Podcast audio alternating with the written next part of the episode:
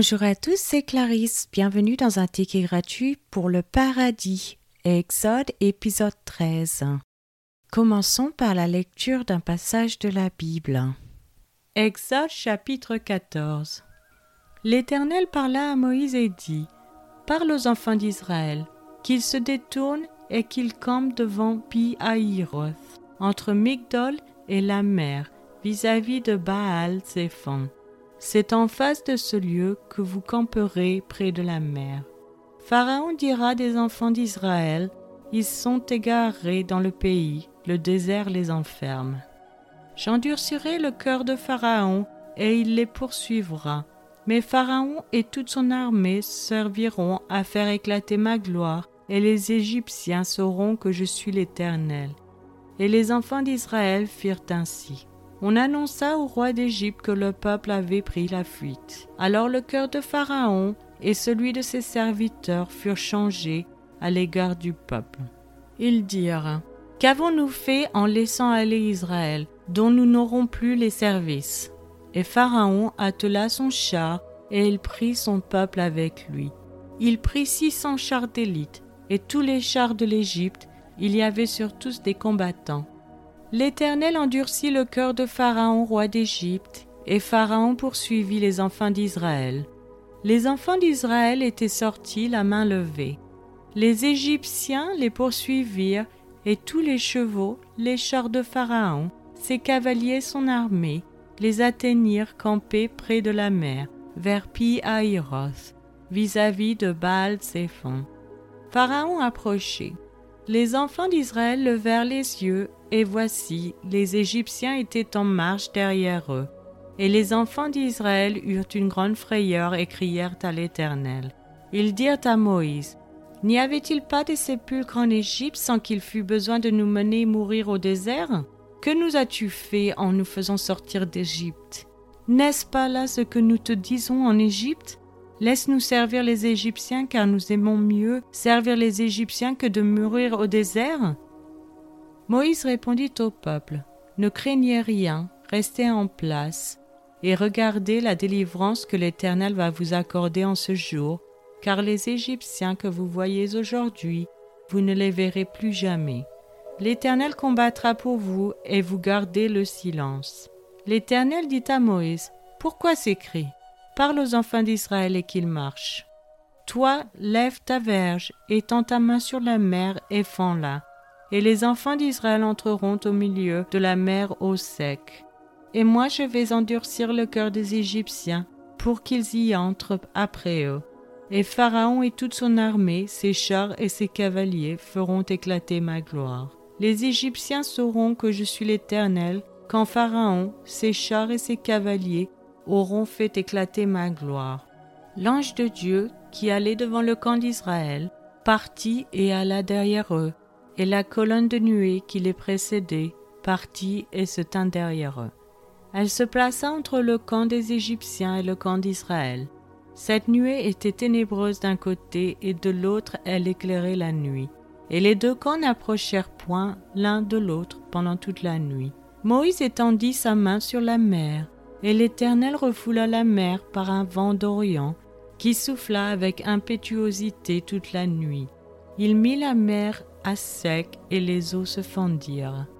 Les enfants d'Israël entrèrent au milieu de la mer à sec et les eaux formaient comme une muraille à leur droite et à leur gauche. Les Égyptiens les poursuivirent et tous les chevaux de Pharaon, ses chars et ses cavaliers entrèrent après eux au milieu de la mer. À la veille du matin, l'Éternel de la colonne de feu et de nuée regarda le camp des Égyptiens et mit en désordre le camp des Égyptiens. Il ôta les roues de leurs chars et en rendit la marche difficile. Les Égyptiens dirent alors Fuyons devant Israël, car l'Éternel combat pour lui contre les Égyptiens. L'Éternel dit à Moïse Étends ta main sur la mer et les eaux reviendront sur les Égyptiens sur leurs chars et sur leurs cavaliers. Moïse étendit sa main sur la mer, et vers le matin la mer reprit son impétuosité, et les Égyptiens s'enfuirent à son approche, mais l'Éternel précipita les Égyptiens au milieu de la mer. Les eaux revinrent et couvrirent les chars, les cavaliers et toute l'armée de Pharaon qui était entrés dans la mer après les enfants d'Israël, et il n'en échappa un seul. Mais les enfants d'Israël marchèrent à sec au milieu de la mer, et les eaux formaient comme une muraille à leur droite et à leur gauche. En ce jour l'Éternel délivra Israël de la main des Égyptiens, et Israël vit sur le rivage de la mer les Égyptiens qui étaient morts. Israël vit la main puissante que l'Éternel avait dirigée contre les Égyptiens. Et le peuple craignit l'Éternel, et il crut en l'Éternel et en Moïse son serviteur. Passons à l'étude de ce passage. Dans le verset 4, nous avons j'endurcirai, qui est aussi mentionné dans le verset 8 de ce chapitre. L'Éternel endurcit le cœur de Pharaon. Neuf fois dans l'Exode, l'endurcissement du cœur de Pharaon est attribué à Dieu. Dans verset 31, nous avons Craignez l'Éternel. C'est une expression conventionnelle équivalente à la vraie religion. Crainte, dans cette phrase, a le sens de la confiance révérentielle en Dieu et de l'engagement envers sa volonté révélée, sa parole. Ensuite, nous avons son serviteur, se réfère ici à celui qui a le statut de haut fonctionnaire dans l'administration royale de l'Éternel. C'est un titre spécial utilisé pour désigner ce que l'Éternel, en tant que grand roi, a pris à son service. Ils servent en tant que membres de l'administration royale de Dieu. Par exemple, il a été utilisé spécialement pour Abraham dans Genèse chapitre 26 verset 24 je suis le Dieu d'Abraham ton Père. Ne crains point, car je suis avec toi. Je te bénirai et je multiplierai ta postérité à cause d'Abraham mon serviteur. Pour Moïse dans Exode chapitre 14 verset 31, Et le peuple craignit l'Éternel, et il crut en l'Éternel et en Moïse son serviteur. Et dans Josué chapitre 1 verset 1, après la mort de Moïse, serviteur de l'Éternel, l'Éternel dit à Josué, fils de Nun, serviteur de Moïse. Pour Josué, dans Josué chapitre 24, verset 29, Après ces choses, Josué, fils de Nun, serviteur de l'Éternel, mourut, âgé de cent dix ans. Pour David, dans 2 Samuel chapitre 3, verset 18, L'Éternel a dit de lui, c'est par David mon serviteur que je délivrerai mon peuple d'Israël de la main des Philistins et de la main de tous ses ennemis.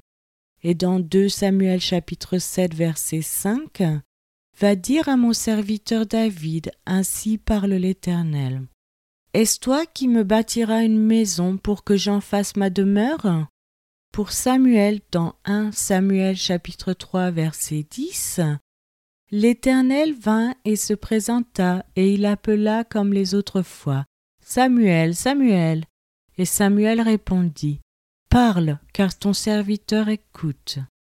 Pour Élie, dans 2 Rois chapitre 9 verset 36, ils retournèrent l'annoncer à Jéhu qui dit C'est ce qu'avait déclaré l'Éternel par son serviteur Élie, le. Pour les prophètes, dans 2 Rois chapitre 9 verset 7, Tu frapperas la maison d'Achab, ton maître, et je vengerai sur Jézabel le sang de mes serviteurs, les prophètes, et le sang de tous les serviteurs de l'Éternel. Pour Israël, collectivement dans Ésaïe chapitre 41, versets 8 et 9, Mais toi, Israël mon serviteur, Jacob que j'ai choisi, race d'Abraham que j'ai aimé, toi que j'ai pris aux extrémités de la terre, et que j'ai appelé d'une contrée lointaine, à qui j'ai dit Tu es mon serviteur, je te choisis et ne te rejette point. Et même pour un roi étranger que l'Éternel a utilisé pour réaliser son dessein, dans Jérémie chapitre 25 verset 9. J'enverrai chercher tous les peuples du septentrion, dit l'Éternel, et j'enverrai auprès de Nabuchadnezzar roi de Babylone, son serviteur, je le ferai venir contre ce pays et contre ses habitants, et contre toutes ces nations alentour, afin de les dévouer par interdit, et d'en faire un objet de désolation et de moquerie des ruines éternelles. C'est maintenant la fin de cet épisode. Je vous remercie à tous d'avoir écouté. Je vous donne rendez-vous dans les prochains épisodes qui sont publiés chaque dimanche et mercredi matin à 7 heures française. Je vous souhaite une excellente journée. C'était Clarisse dans un ticket gratuit pour le paradis.